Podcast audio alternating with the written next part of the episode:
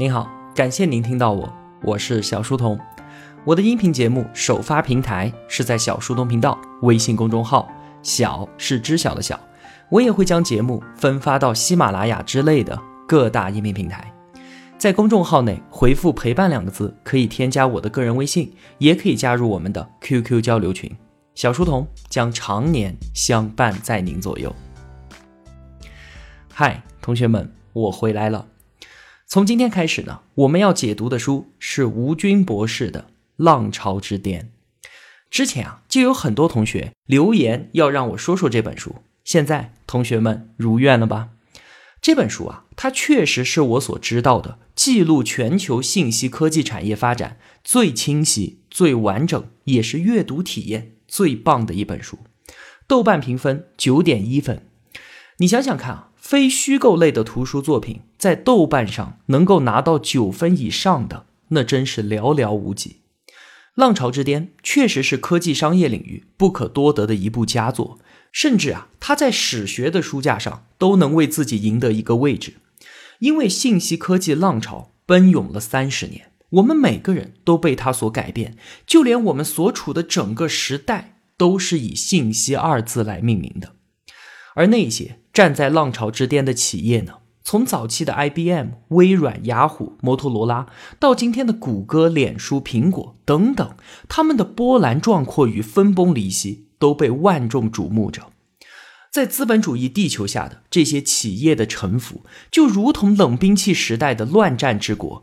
每一个具有革命性的新技术，或者是制敌死命的市场手段，就像当年英雄的宝剑神兵。或者是暗器剧毒一样，为人们所津津乐道。我感觉啊，其实很多同学都和我一样，对于这个所谓的 IT 行业，对于上述的这些公司，我们自以为很熟悉，但是或许我们熟悉的只有这些企业的名字和一些相关的人名罢了。对于他们的兴衰历史和整个行业的发展历程，我们的了解多半都是极其碎片化的，就如同盲人摸象一样。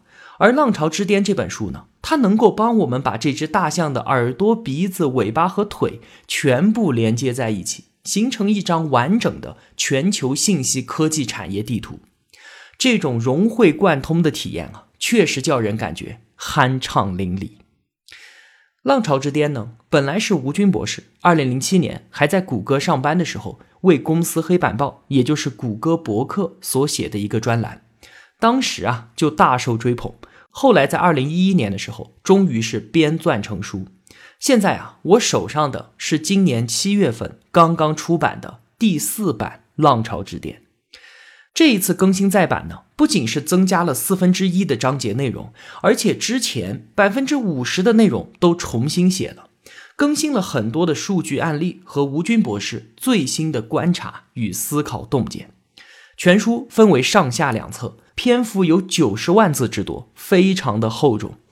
那趁着这本书刚刚再版之际，我迫不及待的把它介绍给所有的同学。不管你是不是从事 IT 行业的，这是身处当今信息时代每一个年轻人都应该拜读的佳作。作者吴军博士啊，我想就不用多介绍了吧。之前我们解读过他的《文明之光》，也介绍过他去年写的那本《见识》。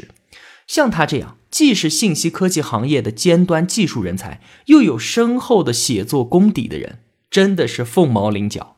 所以从这本书当中，我们非常难得的能够读到一个 IT 产业尖端从业者对于自己行业的深刻洞见，同时也能够感受到一个本身就身处浪潮之巅的弄潮儿他的切身体会。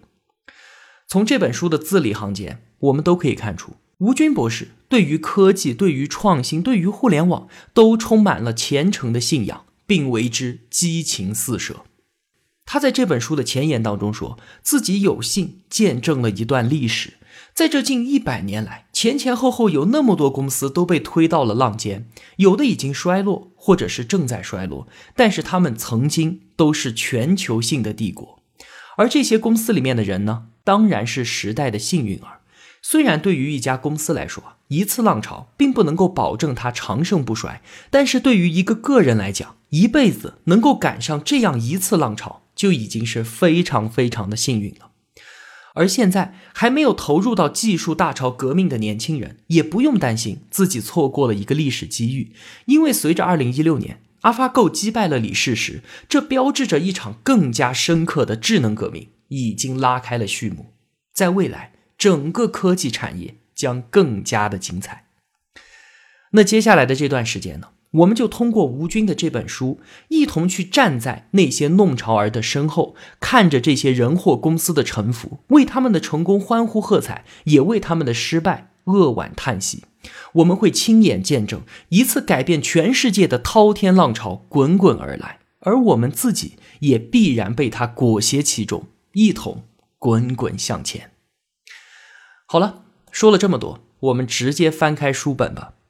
今天故事的主角是一个百年帝国——美国电话电报公司 AT&T。这家公司呢，是一八七七年电话之父贝尔创立的。贝尔发明了电话，人类第一次实现了远程实时的交互通讯。这个标志性的意义啊，当然是极其重大的。而他创建的这一家贝尔电话公司，从第一天起，也就是整个行业的龙头老大。不过呢，公司的业务发展。并没有我们想象中那么迅速，相反，它是非常非常缓慢的。在公司成立之后十五年，他才把生意从纽约扩展到了美国中部的芝加哥地区。又过了二十三年，他才把生意做到了全国。一直到公司成立五十年之后，也就是一九二七年，他的生意才扩展到了欧洲。这个发展速度啊，在我们这些身处快速变化时代的人看来，简直是慢得不可思议。在一九二五年，贝尔电话公司成立了大名鼎鼎的贝尔实验室。因为公司从电信行业获得了巨额的垄断利润，又将销售额的百分之三投入到研发当中，所以在很长的一段时间里面，贝尔实验室都是用科研经费根本不是问题这一条理由，吸引着世界上那些最优秀的科学家和工程师。贝尔实验室毫无疑问是历史上最大也是最最成功的私有实验室。不仅是在通信领域，还有在射电天文、晶体管半导体、计算机科学等等领域都是领先全世界的。所以在很长一段时间里啊，贝尔实验室都是那些科学研究学者们梦寐以求的向往之地。到了1984年，根据反垄断法的要求，贝尔电话公司被拆分了，从中剥离出了七家小贝尔，专门从事市话业务。而母公司呢，继续搞它的长途电话和通讯设备的制造，也就是从这个时候啊，贝尔电话公司才正式更名为 AT&T。那我在看这本书之前啊，一直认为反垄断法的强行拆分就是 AT&T 极盛而衰的开始，但其实啊，他在被拆分之后的十年，不仅没有急速的衰落，反而还得到了长足的发展。同时，依然维持着贝尔实验室的高额研发费用，使得他自己在技术研究上依然是全球领先的。在一九九四年的时候啊，贝尔实验室的总裁梅义强博士率领庞大的代表团访问我们中国，当时呢是我们的国家主席江泽民亲自接见的。你想想看啊，一个大国的领导人接见一家公司下属实验室的负责人，这绝对是空前绝后的。这也足以说明我们对于 AT&T 的重视，也可见当时这家公司确实是风光到了极点。而这个时候，的确也是 AT&T 的巅峰时期。从1877年到1994年，他用了一百多年的时间，不紧不慢地走到了这个顶点。但是接下来，他只用了短短十年，就迅速的分崩离析，不复存在了。那既然我们刚才说，这不是因为反垄断法的拆分绞杀。那又是什么原因让它急速衰亡的呢？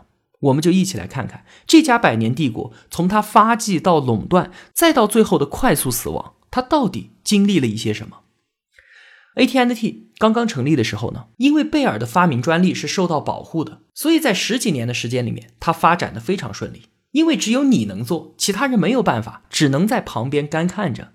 那到了一八九五年的时候，贝尔的专利就已经无效了。一夜之间，美国就冒出了六千多家电话公司。此后十年，美国电话的装机数量从两百万户猛增到了三千万户。这期间呢，AT&T 凭借自己领先的技术和成功的商业收购，扫平了所有的竞争对手。到二十世纪初的时候，它不仅已经垄断了全美的电信业，甚至在往海外继续扩张。这个时候啊，美国司法部拿着反垄断法站出来说话了，说：“兄弟啊，你这么搞，我们很难做啊。”于是，在一九二五年的时候，公司不得不把加拿大的电信业务给剥离了出去。但这件事情却是因祸得福，因为紧接着就是美国的大萧条，这次业务收缩就让他躲过了这次天灾。那在大萧条和第二次世界大战之后，美国的电话普及率达到了百分之五十，AT&T 也就成为了全美最挣钱的公司。到了上个世纪五十年代，它又壮大到让美国司法部不得不出面管一管的地步了。那吴军认为啊，反垄断法其实是在逼迫着 AT&T 不断的追求技术进步。当一家公司已经处于行业垄断地位的时候，他会更倾向于用自己的垄断资源，而不是靠技术进步获得更多的利润，因为这样做显然要容易的多得多。在很早之前，我们在讲经济学的时候，谈到薛兆丰教授的观点。当时薛教授认为啊，反垄断法是成事不足，败事有余。因为用垄断地位攫取巨额利润这样的事情，在真实世界是不会发生的。像是当年的标准石油公司，已经占有了全美百分之九十五的煤油市场份额，那是绝对的垄断啊。可是，在此后十年，他将煤油的价格从每加仑一美元降到了每加仑十美分。为什么呢？因为垄断者为了让竞争者进不来，会不断的加高这个行业的门槛，所以垄断者用高价坑害消费者的行为是不现实的，也是不理性的。但是呢，在 AT&T 这家公司身上，我们就看到了这个观点的反例。当时。美国国际长途电话的价格并不是由市场来决定的，而就是由它决定。定价三美元一分钟，计算方法呢也听起来非常的合理。就是我铺设光缆、铺设电缆、购买设备、搞研发，都需要巨额的投入，没错吧？只有定三美元一分钟这样的定价，我才不会亏损。但是事实上呢，一直到二零零二年，当时话费已经降到三十美分一分钟的时候，AT&T。都还能有三分之一的毛利润。那在二十世纪八十年代，美国司法部再次对 AT&T 提起反垄断诉讼。经过旷日持久的司法争夺，一九八四年，AT&T 被强制拆分，也就是之前我们所说的剥离了七家公司出去，专门做市话业务。而最终呢，这次反垄断官司的结果其实是帮 AT&T 这棵大树修剪了枝叶，此后它得以更加健康的发展。一直到一九九四年，变得如日中天。不仅在传统的电话业务，甚至在新兴的互联网和移动通讯方面，都处于世界的领先地位。那说到这里，我们也该回答那个问题了：既然不是反垄断拆分让 AT&T 衰落的，那又是什么原因呢？答案竟然是因为一九九四年之后，美国经济的全面复苏。当时美国股市一路暴涨到千禧年底。那同学们肯定会问。这难道不是好事儿吗？和一家大公司的衰亡有什么直接关系呢？因为在这个时候，公司的执行官们打算自己动手拆分自己所在的这家公司。理由呢，似乎非常的有道理。当时有两家做长途电话业务的大公司与 AT&T 是竞争关系，所以就拒绝购买他们的设备。那如果现在我们单独拆分一家设备公司出去，不就可以和这两家竞争对手做生意了吗？这样的考虑是不是很有道理？但其实当时很多清醒的人都看到，这是一招昏招。就算可以做竞争对手的生意，但是这种销售设备所带来的增长不过是一次性的，而对于公司的长期增长来说，意义并没有那么大。很多员工和管理层都看到了这一点，但是所有人。都默契的同意了这一次拆分，这又是为什么呢？因为和美国其他的老公司一样，发展到这个时候啊，创始人及其家族的股权早就已经所剩无几了。管理这些公司的呢，都是职业经理人，而董事会里面坐着的，要么是投资基金和银行的代表，要么就是独立董事。这些人考虑的都是如何保证投资人的利益，而没有人真正为这家公司的未来前景着想。那正是因为公司的长期利益和高层管理者他们自己没有什么太大的关系，那能在自己的任期内捞一笔，何乐而不为呢？一九九五年的经济复苏，股市暴涨，就是这样一个天大的好机会。这个时候，如果能从 AT&T 当中剥离一家公司，单独拿去上市，那股票一定会疯涨啊！公司的老总和有股权的大量员工都同时看到了这一点，于是呢，一场杀鸡取卵的分家。就这样开始了，而这次拆分也就是它衰落的开始。从事设备制造业务的朗讯就从母公司当中剥离了出来，单独上市。和那些投资人所预想的是一样的，朗讯的股票暴涨，一直到两千年互联网泡沫破灭之前，朗讯的股票四年时间涨了十倍。无论是华尔街，还是公司管理层，或者是那些普通员工，都发了财。贝尔实验室也归了朗讯。但是朗讯的利润并不足以像原来一样支持实验室的运转，于是那里的科学家们被要求将重心转移到能够快速赚钱的研究上去。从此之后，实验室不再以科研为主，创新力也就不复存在了。而朗讯的股票想要持续的增长，正如我们刚才所说，光靠之前竞争对手的一次性采购所带来的销售额是根本做不到的。于是呢，他剑走偏锋。当时啊，是互联网泡沫时期，无数的中小企业正在兴起。朗讯就说：“你们公司小，买不起我的设备，没关系，我把钱借给你们，你们拿我的钱再来买我的设备，不就可以了吗？”这样一来，朗讯每个季度都有很多的应收账款反映在财务报表当中。那财务报表好看了，估价不就得以维持在高位了吗？你看这个机灵抖得多好啊！可是没过多久，互联网泡沫破灭之后，那些借钱买设备的小公司纷纷倒闭，朗讯的这些应收账款永远的变成了净亏损。那随着移动业务的兴起，已经日渐衰落的朗讯竟然再一次杀鸡取卵，又将自己的无线设备部门单独拿出去上市了。当然了，华尔街的投资银行和朗讯的高管们又往自己已经鼓鼓的钱包里面塞进了一大笔钱。从此之后，朗讯是一天不如一天。到了二零零一年，它的股价已经跌到了每股零点五美元，已经被迫关停了贝尔实验室的所有研究部门。最后，苟延残喘的朗讯被一家法国公司并购了，而并购时的市值还不到它九六年上市时候的水平。今天呢，贝尔实验室的招牌依然还存在，只是联系地址已经改到了法国。那 AT&T 呢？既然没有人真正在乎一家企业长远的未来，那他的情况又能好到哪里去？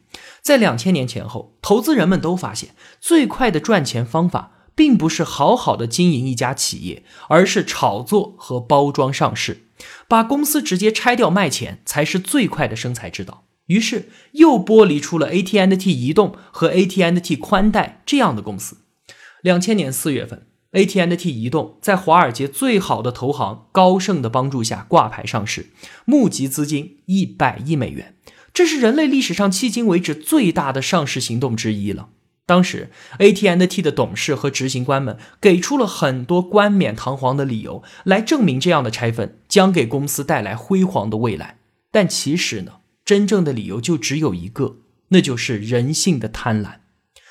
当时啊，正是全球从传统电话向移动电话普及的关键时刻。随着互联网崛起的是移动电话业务，那本来拥有足够资金保证和领先无线技术的 AT&T，完全有机会，也有能力走在全世界移动通讯的前列。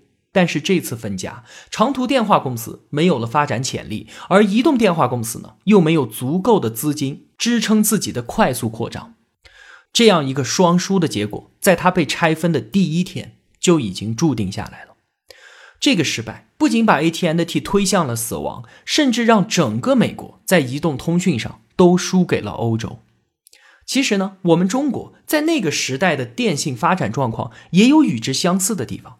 当时啊，我们拥有庞大固定资产、一度不可撼动的大佬中国电信一下子停滞不前，而仅仅只有无线业务的中国移动。却迅速的后来居上了。那如果说啊，终结 AT&T 这个百年帝国的内部原因是华尔街和公司本身的贪婪，那么互联网的兴起则是从外部彻底的击垮了它。在此之前啊，电话几乎是我们人类唯一的交互通讯手段，因此呢，在这个产业当中占领了一席之地之后，就能够被时代的大波浪推动着向前。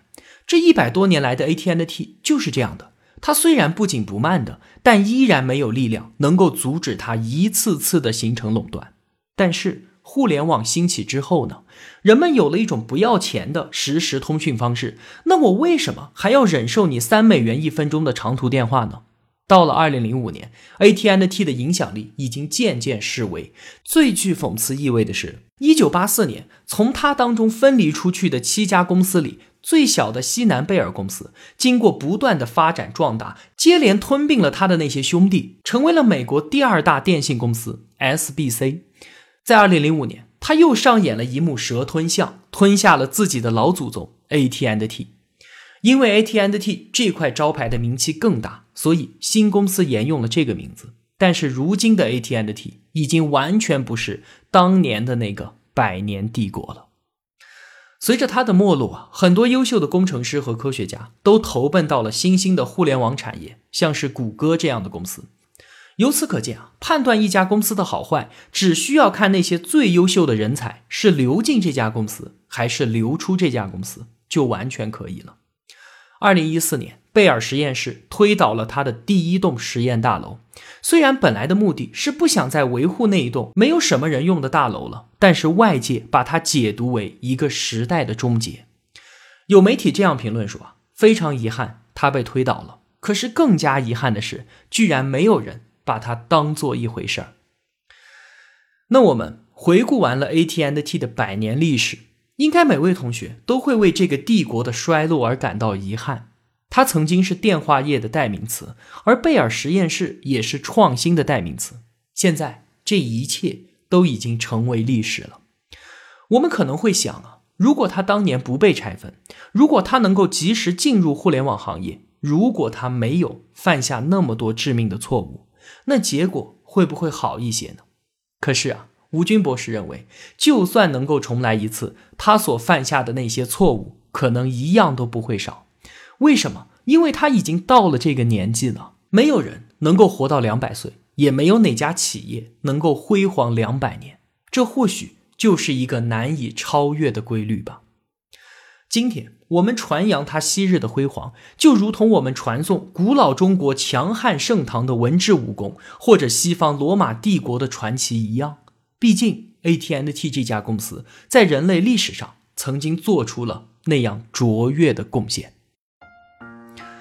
好了，今天的这期节目我们就先聊到这儿。如果我有帮助到您，也希望您愿意帮助我。一个人能够走多远，关键在于与谁同行。我用跨越山海的一路相伴，希望得到您用金钱的称赞。我是小书童，我在小书童频道与您不见不散。